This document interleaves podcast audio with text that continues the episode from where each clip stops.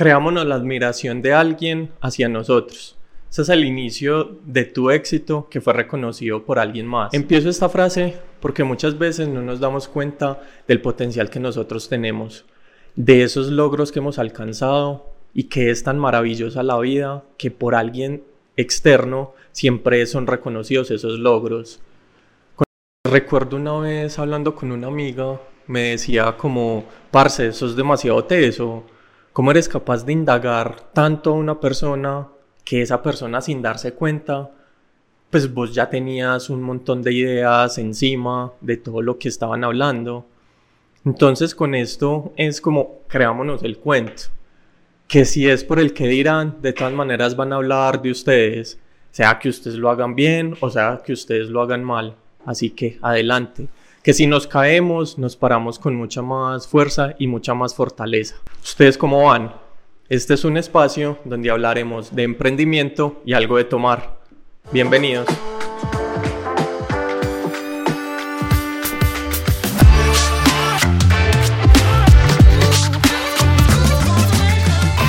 Soy Esteban Bernal, creador de este pequeño espacio donde me gustaría hablarles de mis motivaciones y qué es lo que me mueve para emprender. Además de eso, estar invitando en próximas ocasiones a personas también que nos hablen desde su humildad, que aprendamos de ellos, que saquemos algo muy bueno y que sin darnos cuenta también nos podamos apoyar y que seamos una comunidad bien grande en este cuento. Yo comencé con una motivación que tenía de pequeño. Recuerdo tener unos 8 años cuando mi mamá me llevaba al trabajo de ella. En ese momento yo no sabía qué era. En ese momento obviamente con todo el proceso que he tenido he sabido que eso se llama una litografía. En ese entonces mi curiosidad realmente me movía mucho. Mi mamá me dejaba libre estando en la empresa de ella mientras tenía que hacer sus deberes pero yo me pasaba por cada una de las áreas preguntando qué era lo que estaba haciendo cada persona.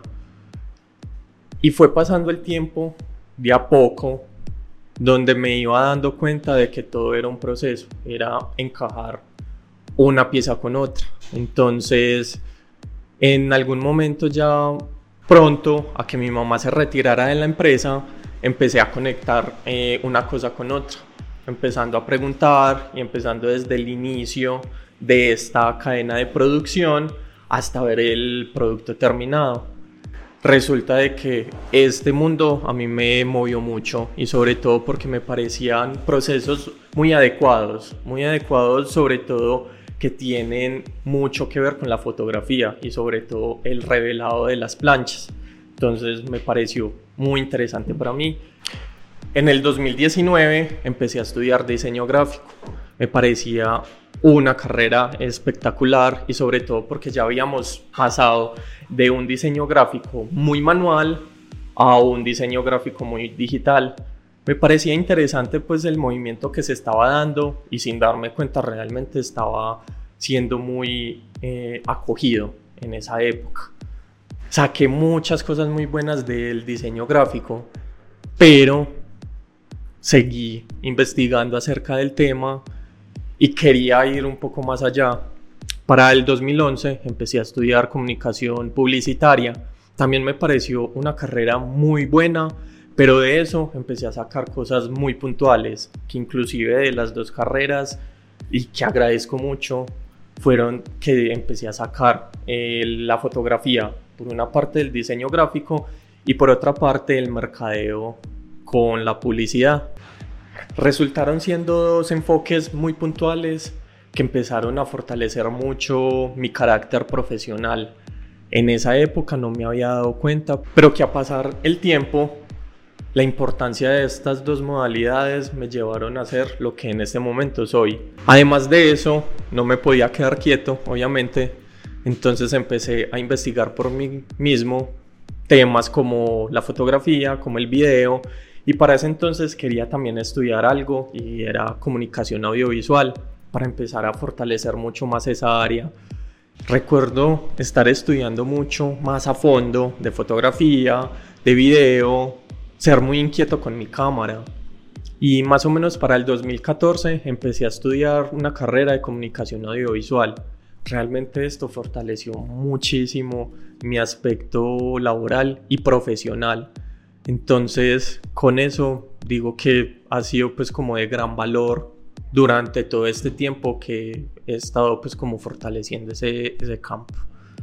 En este momento me encuentro ejerciendo esos dos proyectos, inclusive aprendiendo a unificarlos, todo el tema del contenido audiovisual y todo el tema de mercadeo.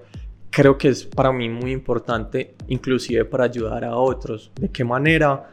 Simplemente empezando desde un inicio, que valga la redundancia, investigando, haciendo toda una investigación de mercadeo con respecto a sus proyectos, para así darle todo un enfoque para creación de branding, creación de una propuesta de valor y llevarlo a un nivel mucho más allá que es todo el tema de contenido audiovisual, donde se va a dar a conocer todo lo que esa persona o ese proyecto va a proyectarse delante de sus clientes. Entonces, vamos a hablar mucho de ese tema.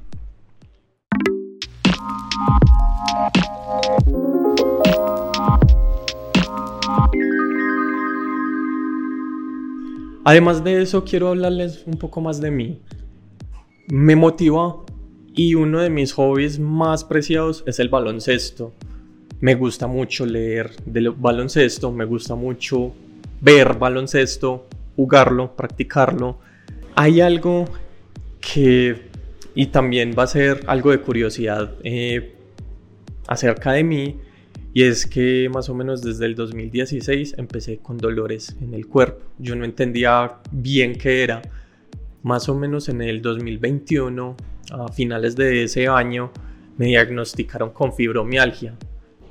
Fibromialgia, para los que no saben, es una condición de dolor en el cuerpo, en cualquier tipo de, lugar del cuerpo, y que es causada por sensaciones muy fuertes, sea emocional, sea física, pero que lo detona, por ejemplo, el estar eh, mal geniado, el estar con ansiedad, el tener depresión, el estar estresado y un montón de cosas. Lo curioso acá es que si uno se siente así, empieza a causarle dolor. Pero cuando uno siente mucho dolor, es inevitable uno sentirse eh, depresivo, sentirse mal geniado, sentirse que el mundo no vale nada y mandar toda la mierda. Y a voy con estas dos cosas del baloncesto y la fibromialgia, que ha sido un gran reto para mí y que eso también lo he aprendido mucho. Y es que uno de los diagnósticos de la fibromialgia es que yo no puedo hacer eh, ejercicio de gran impacto. Me mandaron a hacer, por ejemplo, natación, que de igual manera lo hago y que me gusta mucho, pero que me evitaron mucho ese ejercicio de impacto como el baloncesto, inclusive como el voleibol, que yo también lo practico. Pero durante mucho tiempo y desde que me han estado tratando, yo les he mencionado a los doctores, yo no quiero dejar este deporte. Y sobre todo el baloncesto, que es algo que yo amo mucho y lo amo hacer de a poquito he subido el nivel otra vez porque llevo ya más o menos tres años sin hacerlo, que es bastante y es muy triste. Esto sí ha dejado mucha marca en mí y sobre todo porque al momento de decirles a los doctores que no lo quiero dejar, siempre me han dicho, eso es como usted se sienta. Y el sentirse uno de esa manera, sentirse libre, canalizar esas malas energías, realmente es muy bueno. Esto me ha hecho persistir, perseverar, ser demasiado paciente con, el, con cualquier tipo de temas, sea antes con el tema eh, deportivo, con el tema físico, personal, con todo el tema eh, a nivel familiar, social, pero que me ha ayudado también mucho a seguir adelante en estos proyectos que he tenido pues, durante mucho tiempo, que eso era una de las cosas que es un segundo reto y es que yo nunca sacaba nada por miedo, por el que dirán, por temas de prejuicio de otras personas hacia uno y eso pues de alguna u otra manera no le tiene por qué importar a nadie. Si a uno le gusta, si uno se siente bien, si uno se siente cómodo, ¿por qué no hacerlo? Entonces, vuelvo, insisto, los invito a que nunca paren, a que siempre estén en constante movimiento y que sean ustedes su verdadero validador para poder afrontar lo que se viene de aquí en adelante si ustedes deciden crear proyectos, cualquier tipo de proyectos. Vuelvo y lo menciono, acá van a estar sentados muchas personas que van a estar interactuando conmigo, que voy a estar preguntándoles cosas muy interesantes para que todos empecemos a aprender de esas, de esas motivaciones, de la humildad de lo que es emprender. Entonces me gustaría que siguieran con nosotros, que no se despegaran de este contenido y que espero les esté gustando.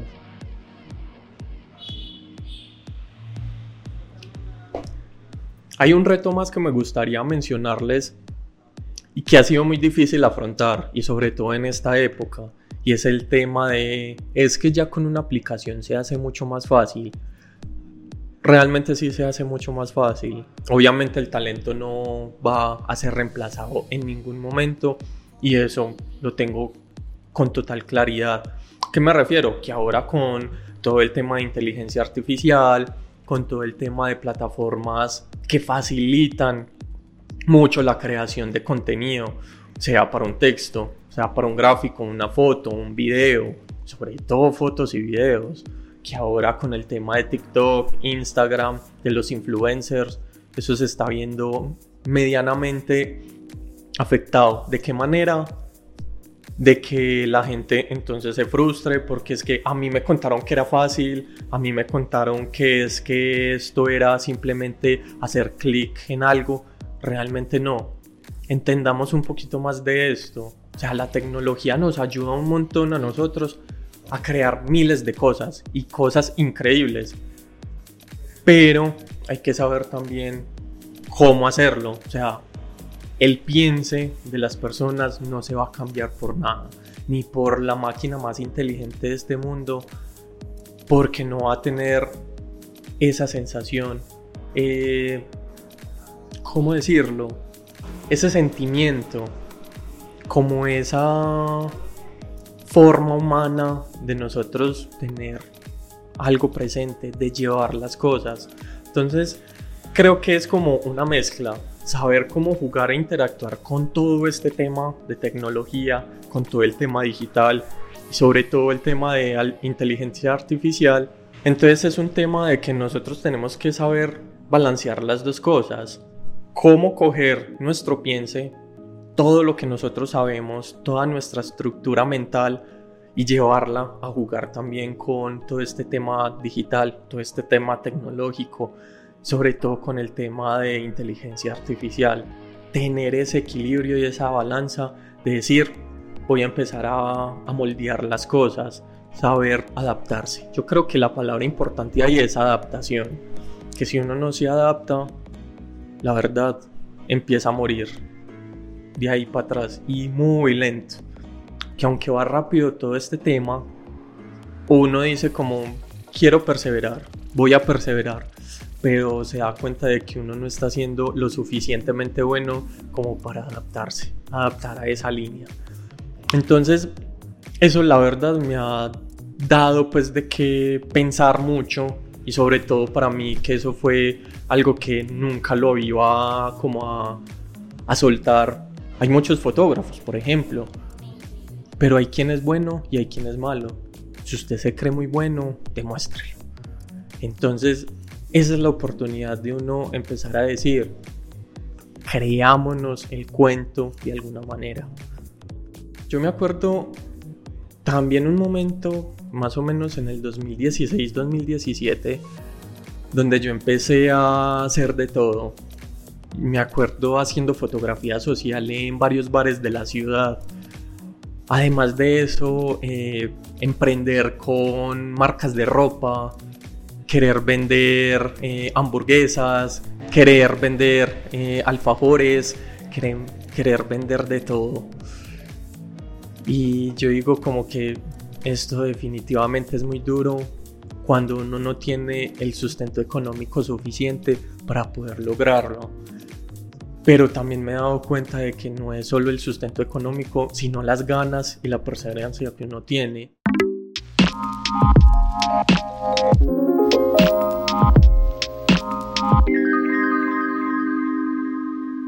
En este momento, con Ideasis, mi proyecto personal y ahora la creación de este podcast, mi objetivo es empezar a compartir todo lo que yo sé, que los emprendedores tengan una motivación para que sigan con sus proyectos, que se alineen con esa meta que han tenido durante mucho tiempo, emprendimientos pequeños, que se sientan ahogados y atascados por todo el mercado que hay y que son proyectos originales, ver esa originalidad dentro de, ellos y que han surgido con las uñas, proyectos como los de un diseñador gráfico, los de un tatuador, los de un comunicador audiovisual, hasta un arquitecto o una diseñadora de interiores y un montón de gente. Entonces espero que en algún momento les pueda servir mucho todo lo que estemos hablando acá.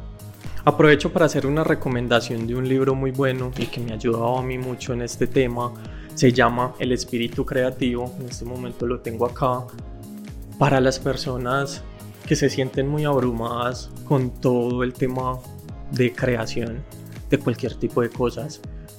Tener esa facilidad de ver el mundo como un niño, que inclusive lo mencionan muy bien.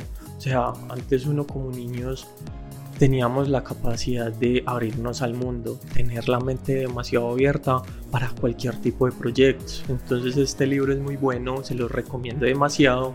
Y el otro, para los que van a empezar en todo este tema empresarial, de crear eh, algún tipo de emprendimiento y todo eso, el segundo libro es Esto es Marketing.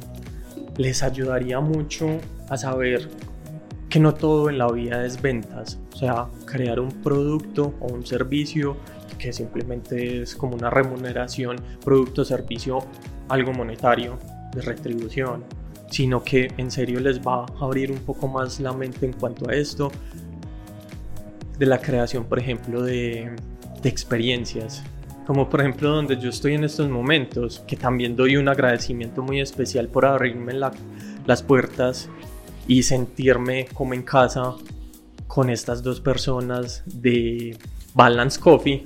Se los recomiendo mucho. Se pueden venir a sentar acá a tomar un muy buen café. Estoy tomando un cappuccino con Baileys, súper rico. Y ahora la panadería. Todo el universo de panadería que tienen acá, que inclusive son también de emprendimientos. Este lugar es hecho precisamente para apoyar a todas esas pequeñas marcas que hay. Entonces, los invito a que se pasen por acá a tomar un buen café. Por último, los invito a que sigan mi contenido, que si les gustó lo que estoy haciendo, compártanlo donde sea. Para mí es fundamental el apoyo de todos ustedes para seguir creando espacios como este. Les dejo el link de Patreon donde encontrarán varias formas de apoyo y donde encontrarán también todo el material extra de todos los episodios que se irán montando. Además de eso, sígueme en todas las redes sociales, denle like a todos los episodios, a lo que sea que haya ahí en las redes sociales. Cliquen en la campanita de Instagram y YouTube para que no se pierdan de nada de algo de tomar. Adiós.